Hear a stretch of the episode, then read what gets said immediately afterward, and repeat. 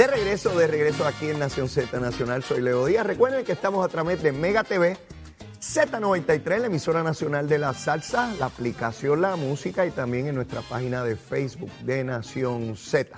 Siempre con ustedes, todo el tiempo, todo el tiempo. Bueno, la semana pasada el ex gobernador Ricardo Rosselló publicó una columna de opinión en el periódico Orlando Sentinel. En esa columna, el ex gobernador hace un planteamiento medular con relación a la urgencia de que se atienda al caso de Puerto Rico. En la misma desglosa lo que es el apoyo del pueblo puertorriqueño a la igualdad, cuál es la responsabilidad de la actual administración de los Estados Unidos, particularmente de Biden, en términos de impulsar legislación que finalmente llegue a, desembocar en una solución al problema colonial de Puerto Rico, particularmente la búsqueda de la, de la estadidad. Es importante este tipo de columna y este tipo de reclamo público porque es lo que hemos estado señalando desde el día uno. En la medida en que este reclamo trasciende los elementos estrictamente políticos partidistas y se va a la opinión pública de los Estados Unidos, ese electorado va a someter presión sobre eh, sus legisladores en todos los estados. Eh, y eso llevará a que haya un mayor grado de conciencia sobre la situación colonial de, de Puerto Rico.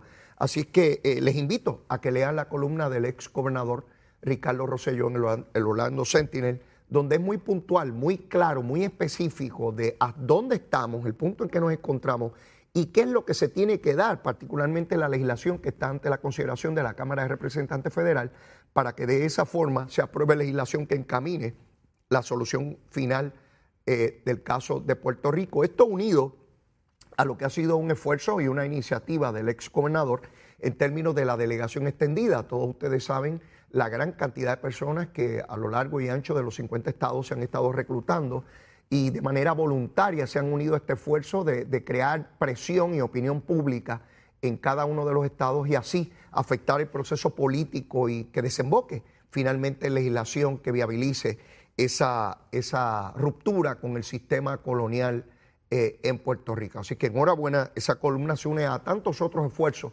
del ex gobernador como delegado congresional para así crear conciencia allá y acá sobre la urgencia de atender este asunto, sobre el cual ya el pueblo votó mayoritariamente, con mayoría absoluta, donde no se esperaba que en un tiempo tan temprano en este proceso ya se tuviese esa cantidad de votos en favor de la igualdad y donde es evidente que esas mayorías siguen creciendo abrumadoramente en la medida en que se crea conciencia sobre este eh, particular. Quiero ir sobre el caso de Guayama. Ustedes saben que el, alcalde o, o exalcalde Eduardo Cintrón se declaró culpable de corrupción, alcalde del Partido Popular, y se abre un proceso ahora para escoger a su sustituto. Interesantemente, oigan, lo discutí el miércoles en nuestro último programa y lo repito hoy a que no han escuchado ni han visto ningún titular, ningún programa reclamar de que se debe abrir a todo el electorado el, escoger el sustituto del alcalde, ¿verdad que no? Eso solamente lo pedía cuando eran del PNP. Mire, mire, vamos con la, vamos con la varita. Mire, esta es mi varita. Mire, estuvo descansando en el fin de semana, pero la traje, mírala aquí. Esta es la cortita, esta es la cortita, esta es la que le aplicamos a nuestros enemigos, a nuestros adversarios, ante nuestros oponentes, la vara corta cuando son alcaldes del PNP que se declaran culpables por corrupción, es la vara cortita. ¿Cuál es la cortita? Ah, que eso hay que abrirlo al pueblo en su totalidad y que es increíble que lo cojan solamente la gente de un partido. Es la vara cortita. Ahora, cuando son del Partido Popular, mire, mire, la vara larga, la genuina. No, eso le pertenece al partido. Deben ser los electores del Partido Popular los únicos que voten y que escojan. ¿Ves cuál es la diferencia? Yo no quiero ni varas cortas ni varas largas. Yo quiero la misma vara para todo el mundo. ¿Ves? La misma vara. ¿Y qué ocurre? Ustedes saben que el representante Narmito del Partido Popular aspira a ser alcalde de Guayama. Algo que es natural porque él es legislador de esa zona. Pues todo legislador quiere ser alcalde, es como una, como una fiebre. Pues él está aspirando, tiene perfecto derecho a eso. Está también aspirando O'Brien Vázquez yo escuché a O'Brien Vázquez esta mañana, aquí con mis compañeros de Nación Z. Eh, escuché la entrevista con Jorge Suárez y Saudi. Y Jorge le hacía las preguntas encaminadas a ver qué lo motiva, qué lo lleva a radicar. Este señor es empleado del municipio Este señor es el presidente de la Junta de Subastas del municipio. ¿Y por qué eso es importante?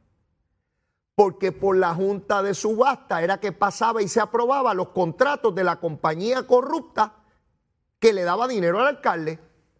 Y usted dirá, ¿y qué tiene que ver eso, Leo? ¿Sabía este señor O'Brien que esa compañía le daba dinero al alcalde? Pregunto, yo no lo sé, pregunto. Hoy se da cuenta por la prensa que la mayor cantidad de casos en los tribunales que tuvo el alcalde eran por conflictos en la Junta de Subastas. Quiere decir que este señor O'Brien Vázquez conoce, sabe, atendió, manejó los procesos de subasta donde la compañía de brea de asfalto se le adjudicaban los contratos. ¿Cuál es el planteamiento que se le ha hecho a esta compañía? Que daba dinero para que le dieran los contratos. usted cree que esa compañía competía en buena lista y se llevaba los contratos para después darle dinero al alcalde? No. Hacían traqueteo para que se llevara el contrato y por eso era que le daban dinero a los funcionarios porque había traqueteo. ¿Cómo si yo me la llevo en buena lid le voy a dar dinero al alcalde? No, porque traquetearon para que me la dieran a mí. Entonces yo le doy chavito al alcalde. Tenga, alcalde, gracias por su gestión. Tenga. Los días 5, aquí están los chavitos. Para usted y su familia, para que disfrute. Chévere, bien bueno. ¿Ve? ¿Sabe por qué traigo esto? Aparte del escándalo natural de que este señor esté aspirando. ¿Ustedes recuerdan el caso de Cataño? ¿Ustedes recuerdan al licenciado Sicardo que aspiraba a ser alcalde de Cataño, el PNP lo descualificó. El Partido Nuevo Progresista descalificó al licenciado Sicardo. Ser el que el Cano quería dejar allí. El canito, el canito de Cataño. Lo quería dejar allí. Su pana lo quería dejar allí. Y el PNP lo descalificó. El Partido Popular tiene un gran reto aquí que no les caiga el rayo dos veces en el mismo lugar con el señor este O'Brien Vázquez. Si ese señor se convierte en alcalde, hay un potencial de que tengan que tener otro problemita en poco tiempo, ¿saben?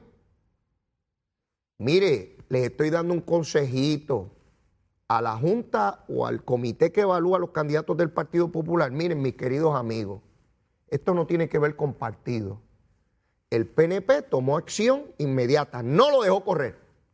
Ustedes tienen el mismo reto ahí. Así Nalmito es el único candidato, pues es el único y lo certifica se acabó.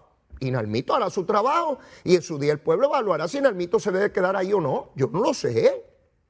Pero este, este O'Brien Vázquez, es inaudito que la persona que dirigía el comité de subasta del cual la compañía que se llevaba eso le daba dinero al alcalde, ese se va a convertir en alcalde ahora, díganme ustedes. Está duro, ¿verdad? Ese anzuelo está duro. Consejo a los que evalúan esa candidatura en el Partido Popular. Y yo recuerdo yo recuerdo los de opinión pública decían, ah, no dejan correr al licenciado Sicardó, la democracia, locos porque dejaran correr a Sicardó para después si Sicardó llamado a decir, ahí está el que dejó el cano, sigue la corrupción. Sí, porque así es esto. Es como con Elizabeth Torres. Primero había que sacarla porque no estaba haciendo el trabajo y lo que hacía era cobrando. Ahora que fue el Departamento de Justicia a sacarla, no, no la pueden sacar porque la democracia, sí, porque quiere que siga fastidiando al PNP. Seguro, este discurso va para allá y para acá. Yo estoy, mire, yo estoy cansado aquí de escribirle la hipocresía. Estoy cansado de escribirle la hipocresía aquí. Y si Nalmito es el único candidato, pues será Nalmito y se acabó.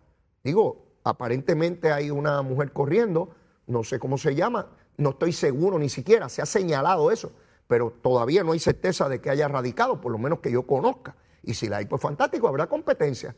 Pero por lo menos con el O'Brien Vázquez, mire mi hermano, ahí hay una bandera roja bien grande, bien grande, cuidadito que no les caiga el rayo dos veces en el mismo lugar.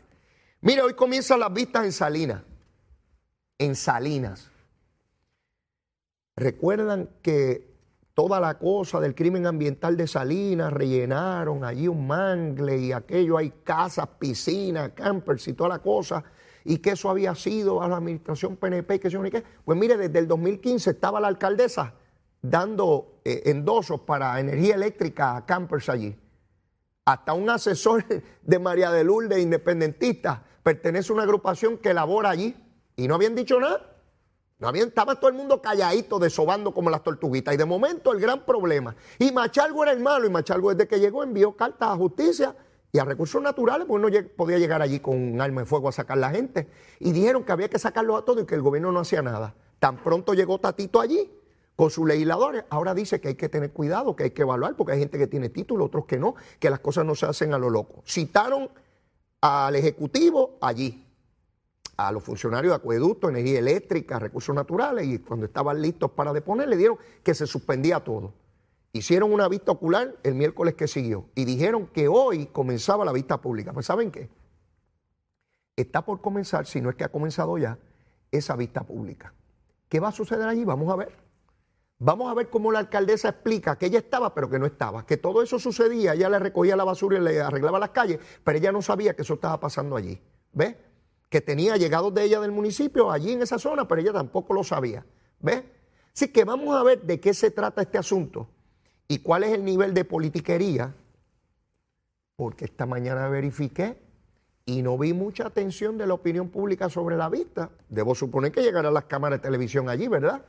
Pero no vi el mismo salpa afuera y la misma gritería de hace dos semanas. Acuérdense que en Puerto Rico formamos griterías que duran una semana, semana y media. ¿Se acuerdan de, de la piscina allá en Rincón? Ya nadie menciona eso. ¿Recuerdan cuando habían unos grupos por ahí diciendo que nos estaban robando las playas? Pues yo fui a Rincón y vi las mismas playas que veo. Eh, mire, estuve cuatro días en Rincón y yo vi las mismas playas que he visto siempre entraba y salía cuando me daba la gana. Como las he visto en todo Puerto Rico. Después era que nos estaban robando las casas, que hay unos pillos por ahí, unos bandidos y unos americanos que nos están robando las casas. Y a propósito de eso, a las nueve de la mañana voy a tener con nosotros al licenciado Roberto Correger, que nos va a explicar este asunto de ley 22, que ahora es la ley 60, ¿verdad? Lo importante no es cuál es el número de la ley. Un número es un número, y hoy es uno y mañana puede ser otro. Es qué implica para Puerto Rico.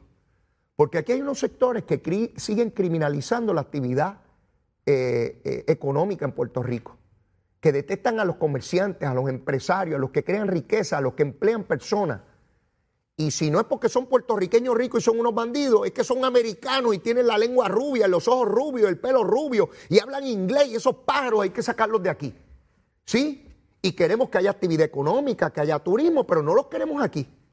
¿Ustedes recuerdan cuando hace un año atrás criticaban a personas afroamericanas que venían a Puerto Rico por los trajebaños que usaban? ¿Se acuerdan o ya se olvidaron? ¿Se acuerdan hace un año cuando estaban los programas de radio y televisión gritando porque venían unas personas a Puerto Rico en unos trajes de baño muy, muy peligrosos y se montaban en unas patinetas y qué sé yo ni qué? Pues mira, eran turistas que venían a Puerto Rico, eran afroamericanos, eran negros. A eso los criticaban mucho. Ahora ven unos blancos y no los critican igual. Sí, mire, aquí, aquí ocurren muchas cosas que tenemos que ir con calma viendo cuál es la crítica. ¿Y cuál es el señalamiento? Y aquí hay unos sectores que han llegado a Puerto Rico por unos beneficios contributivos que tenemos que evaluar porque todo se puede evaluar y todo se puede mejorar, seguro que sí. ¿Cuál ha sido el impacto de eso? ¿Cuál es el beneficio para el pueblo de Puerto Rico? ¿En qué medida nos mejoramos como sociedad? Sin entrar a este discurso de discrimen, de antagonismo, particularmente con unos sectores que no creen en la libre empresa, no creen en el capitalismo, no creen en que yo le puedo vender mi casa a quien me dé la gana. Ya quisiera yo que llegara alguien y me diera dos millones por mi casa. Seguro que si la vendo, ¿cuál es el problema? Y me compro otra o hago lo que quiera con el dinero. Pero hay sectores aquí tratando de criminalizar este asunto. Y eran las playas, la gentrificación. Nos están sacando y de las comunidades. Yo no he visto a nadie que haya sacado las comunidades, pero dale con el discurso. Sí, de los que saben mucho, porque aquí hay unos que saben mucho, que vienen con la agenda ideológica pero no vienen de frente, vienen de sosquineado, de lado, como dicen en el barrio mío. Vienen de medio lado a tratar de cogernos de, de tontejo. Mire, el mes pasado, marzo, estoy seguro que no le han hablado de esto todavía a ustedes. 47.200 empleos nuevos en marzo. Oiga bien, 47.200 empleos. El desempleo está en 6.5, el más bajo en años. ¿A qué no le hablan de eso? Le hablan de cuando se va la luz y que Puerto Rico está en desastre. De eso le hablan, ¿verdad? Y le crean titulares para que usted tenga miedo y salga desastroso por ahí. Se mude por Orlando a comer lechón allá en la, lechonera de Pito. Sí, lechones americanos, son rubios, son lechones que se comen allá. Saben distinto al lechón de aquí. Pues mire, ese es el nivel de desempleo que hay en Puerto Rico. ¿Esto es bueno o malo? ¿Es bueno que haya más empleo? ¿Es bueno que los empleos estén mejor remunerados? Por supuesto que sí. Por supuesto. ¿Que queremos que haya más? Claro, también queremos que haya más. Mucho empleo para el pueblo de Puerto Rico. Y sé que ya mismo tengo que ir a una pausa, pero recuerdo que también les hablé del caso de la jovencita, 22 años, que abandonó a su hija en horas de la madrugada en la casa de los papás de su, del padre de la criatura. Hombre que le dobla la edad, que está casado y que ella Vivía en una propiedad donde la desahuciaron. Se erradicaron cargos. Entendí que era una grave injusticia, lo dije en este programa, que había, no estaba tratando de soslayar la responsabilidad seria que ella tiene de haber abandonado a su hija. Lo que pasa es que había más responsables, porque el primero que abandonó la criaturita no fue la muchacha. Fue el padre que permitió el desahucio y que quedaran en la calle las dos, la madre y la hija. El primero que mandó a la calle a la nena no fue la madre, ella fue la segunda, el primero fue el padre. Y en el fin de semana recibí, creo que fue, no sé si fue el Viernes Santo, sé que relacioné una cosa con la otra, porque me vino a la mente el perdón, el sacrificio y el perdón, donde el Departamento de Justicia evaluaba la posibilidad de retirar los cargos y mirar esto desde un punto de vista civil. Me alegré mucho. Porque esa muchachita puede ser mi hija.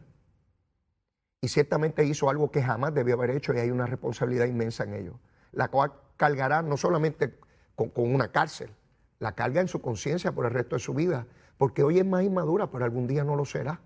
Y será una carga inmensa en ver a su hija y saber que ella la abandonó. Pero ese hombre tiene una gran responsabilidad en una sociedad machista, con legisladores, con legislación hecha por hombres, para siempre mantener a la mujer sometida. Esos tiempos tienen que terminar.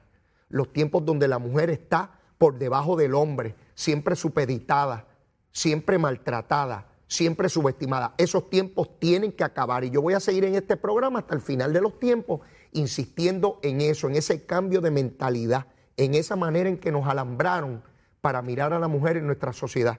Tiene que cambiar y el Departamento de Justicia, por lo menos en este caso, comienza a darse cuenta que se cometía una grave injusticia y se hacía peor lo que ya había ocurrido. Tengo que ir a una pausa, pero luego de la misma vengo con el licenciado Roberto Correger. Vamos a hablar de la ley 22, vamos a hablar de la ley 60, vamos a hablar de los incentivos. Vamos a ver si es tan malo que lleguen esos americanos a Puerto Rico. Llévatela, chero.